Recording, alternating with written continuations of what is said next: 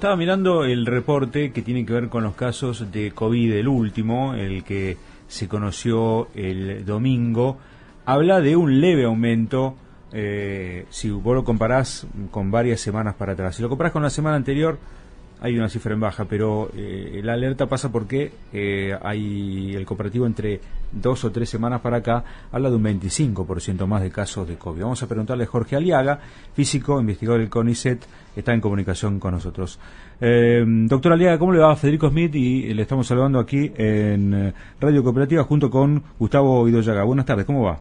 ¿Qué tal? ¿Cómo le va? Buenas tardes. Bien, gracias. bien. Gracias por atendernos, doctor. No, ¿eh? por favor. Bueno, eh, tenemos que tener eh, alerta por esta pequeña, por ahora, suba de casos de COVID. Bueno, mira, a ver, los números se pueden mirar de diversas formas. Lo que se parte que, que la foto que se saca el domingo, que es una, una página web con unos numeritos, eso es lo que se cargó en la semana de confirmados y de fallecidos. Ahora, el lunes a la madrugada, digamos, y nosotros lo analizamos el lunes y, el Ministerio lo publica recién el martes a la tarde, lo que se hace es un análisis de esos mismos datos, pero mirando cuándo se contagiaron esas personas o cuándo fallecieron, no cuándo se cargaron. Y ahí tenés una diferencia importante porque eh, desde hace ya varios meses que una parte no menor de lo que se carga todavía es de la suba grande que hubo en enero y febrero, que se va cargando de morada en distintas provincias. ¿En cuanto a contagios o en cuanto a muerte está hablando? En, en cuanto a contagios en, general, y en particular en la última semana, menos en contagio y muchos muertos. Es decir, de los 110 muertos que se informaron el domingo, prácticamente muy, muy poquitos, un 15% eran de los últimos, de las últimas semanas, de los últimos 10 días. La enorme mayoría eran de enero y febrero. Entonces eso te, digamos, te, hace que tengas que mirar los datos con cuidado. La otra cosa importante es que hace tres semanas eh, el Consejo Federal de Salud acordó cambiar el criterio de cómo se van a registrar, qué se va a buscar en los datos. En particular, los casos leves de jóvenes ya no se testean más. Entonces, ahora se testean solo casos graves. Entonces, eso también te distorsiona contra qué comparás, porque bueno, si, si se mide distinto, entonces hay que mirar con más sutileza los cambios. Dicho, dicho todo esto, lo que nosotros vemos en la base en función de los contagios es que en la ciudad de Buenos Aires en particular, en el último mes los casos se duplicaron. se, aumentaron un 100%. ¿Y cuál, sería, ¿Y cuál sería la explicación ahí? Porque... La explicación aparentemente es que eh, ahora en la ciudad de Buenos Aires está circulando fuertemente la variante la, la última, digamos, la, la BA2, la Omicron de, a, 2 digamos, la última, que es la que generó la última suba de casos en Europa y en Estados Unidos. Bueno, ahora entró en la ciudad de Buenos Aires, todavía no tan fuerte en el resto del país, y eso explicaría una suba de, de casos. Yo me acuerdo en el verano, antes de la fiesta, que ya había la Omicron dando vuelta, yo venía invicto hasta ese momento, trabajando dos años sin problema en la pandemia, acá para allá, y venía fantástico, y en las vacaciones me, me contagié, que nunca supe ni siquiera de dónde, ¿eh? sinceramente. yo tampoco, yo estaba en, el medio de un bosque en la costa, alejado de ningún lugar público y no, sé cómo... Yo no supe nunca cómo. Fue muy leve, la verdad que la pasé bien, no tuve problema, pero a lo que voy es que uno en ese momento veía que en algún momento las balas estaban picando cerca, ¿no? Ahora la sensación que hay es rara porque uno conoce gente que, a ver, le, soy sincero, tengo por lo menos dos o tres personas que tienen... Al, o coronavirus o que tienen un refrío o que este, se sienten un poquito mal, ¿no? Pero no hay tantos testeos, entonces uno no sabe si es COVID o no eso, ¿no es cierto? Exactamente, bueno, ese es uno de los problemas. Nosotros hemos tenido en marzo una enorme cantidad de personas con enfermedades eh, respiratorias que no eran COVID. Tuvimos una, una anticipación de la, de la digamos, de el periodo típico anual de influenza, que en lugar de venir con los fríos, se adelantó a marzo atípico, completamente atípico. Ahora eso está cediendo un poco, sigue habiendo influenza, pero está cediendo un poco y está subiendo los casos de coronavirus, que como bien decías, como no se testean los leves, solamente estamos viendo los casos que podrían ser más complicados. Y obviamente no todos son complicados, fundamentalmente porque tenemos una enorme cantidad de población vacunada. Claro. Entonces, Incluso ya está digamos, comenzando la cuarta, ¿no es cierto? La cuarta Exactamente, por eso yo creo que ahora lo que hay que mirar es tomar esto como referencia, no para asustarse, sino como referencia de que el virus sigue circulando y recordar que este es un virus que no no es no fue y no va a ser una gripe porque con una gripe no fallece la cantidad de personas que fallecieron de coronavirus y además no nos tenemos que vacunar contra una gripe toda la población cada cuatro meses. Doctor. Esto es una enfermedad distinta. Entonces, lo que hay que hacer es mantener, uno, la, la, digamos, la cobertura de vacunas correcta. Se está recomendando ahora que los que ya pasaron cuatro meses del último refuerzo se den otro, otra, otro refuerzo. De nuevo, no es para salir corriendo, no es para apurarse, no es que de un día para el otro uno deja de tener cobertura, pero después de cuatro meses está, eh, digamos, comprobado que va bajando paulatinamente. Doctor Gustavo Idoyaga le habla, ¿cómo le va? ¿Qué tal? ¿Cómo le va? Doctor, bueno, y vamos a ese tema, ya que habló de las muertes. Está comprobado, yo seguía los, cuando era el día a día, seguía los datos de eh, Martín Barrio Nuevo, usted lo conoce, diputado de Corrientes y demás. Bueno, en definitiva, el último dato que recuerdo era que de los fallecidos, creo que de los fallecidos superaba el 90% eran no vacunados. ¿Qué datos tiene usted al respecto? Bueno, a ver, eh, eh, hay que tener cuidado con los números, porque, y, se lo planteo por el absurdo, ninguna vacuna es 100% eficaz. Obvio. Entonces, si todos estuviéramos vacunados en la población, solamente fallecería gente vacunada. ¿Se entiende? Claro. entonces, claro. entonces digo, a medida que cada vez hay más gente vacunada, es razonable esperar que la gente que fallezca sea vacunada.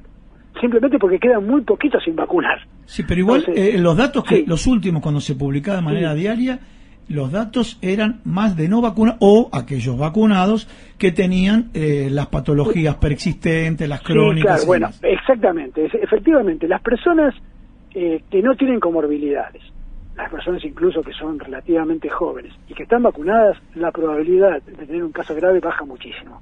Nunca es cero, pero baja muchísimo. Efectivamente, eh, sigue siendo una enfermedad donde hay, hay sectores que la pasan mal y que si no están vacunados la siguen pasando. Digo, no es verdad que Omicron era más leve que las anteriores. Simplemente que cuando llegó Omicron mucha gente estaba vacunada. Claro. Bueno, pero hablaba, pero se hablaba de que Omicron era, para decirlo así de una manera grosera, superior, ¿no? De las vías superiores y que no iba al pulmón. Había como una suerte de, comentario al respecto.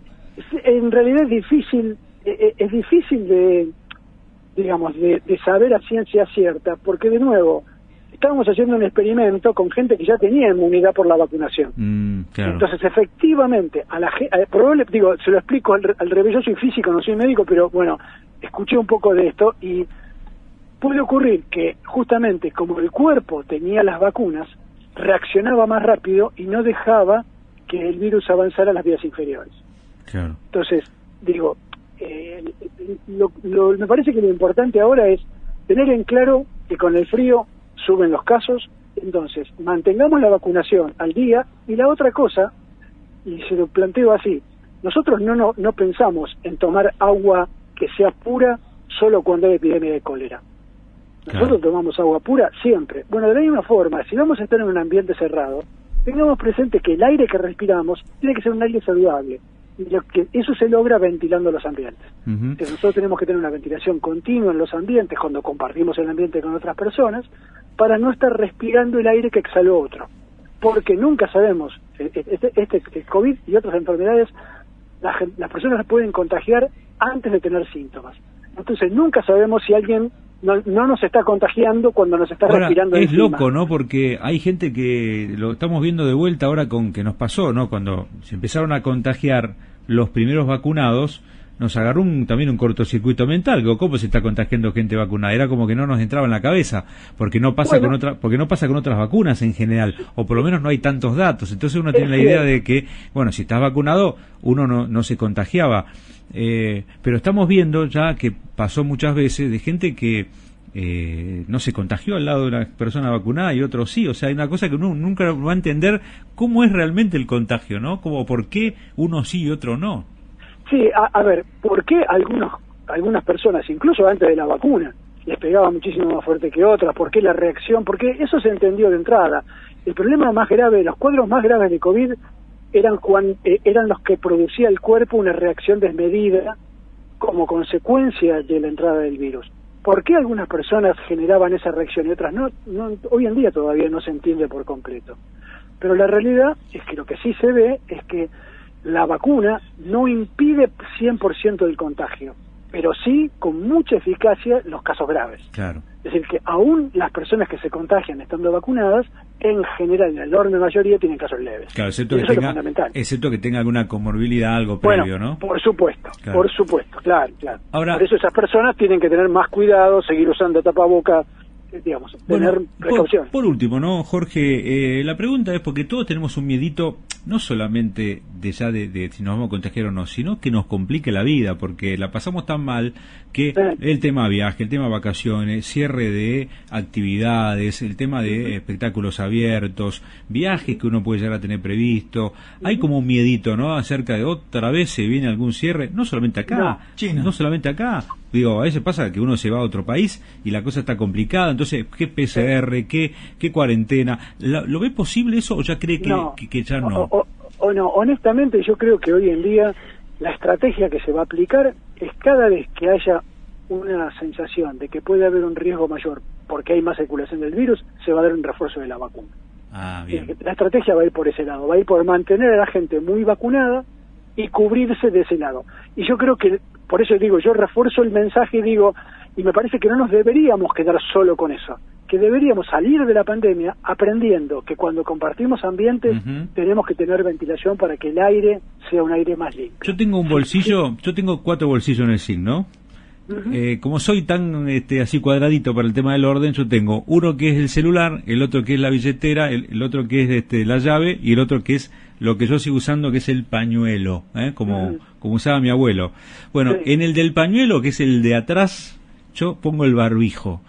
¿Tenemos que empezar a tener el barbijo siempre como si fuera un pañuelo, como si fuera una cosa que hay que tener siempre, ya de acá para, para siempre? Eh, el concepto es el siguiente. hay un experto español, José Luis Jiménez, que, que influye, digamos, muy, muy influyente con este tema de los contagios, y él lo que dice es lo siguiente, si estamos en una distancia, que podemos oler si el otro comió ajo, mm. entonces ahí la única protección es el barbijo, porque no hay ventilación que alcance, porque nos estamos respirando directamente enfrente. Así que si estamos muy cerca o en un ambiente que no está ventilado, ahí es recomendable el barbijo. Si no, si estamos al aire libre o si estamos en un lugar que podemos tener una ventilación razonable, estamos a más de un metro de las personas y con el aire corriendo, no es necesario el tapabocas. Clarísimo. Doctor, le agradezco mucho la gentileza y la claridad de los conceptos. ¿eh? No, por favor, que tengan buenas tardes. Un, un placer. ¿eh? Jorge Aliaga, físico e investigador del CONICET.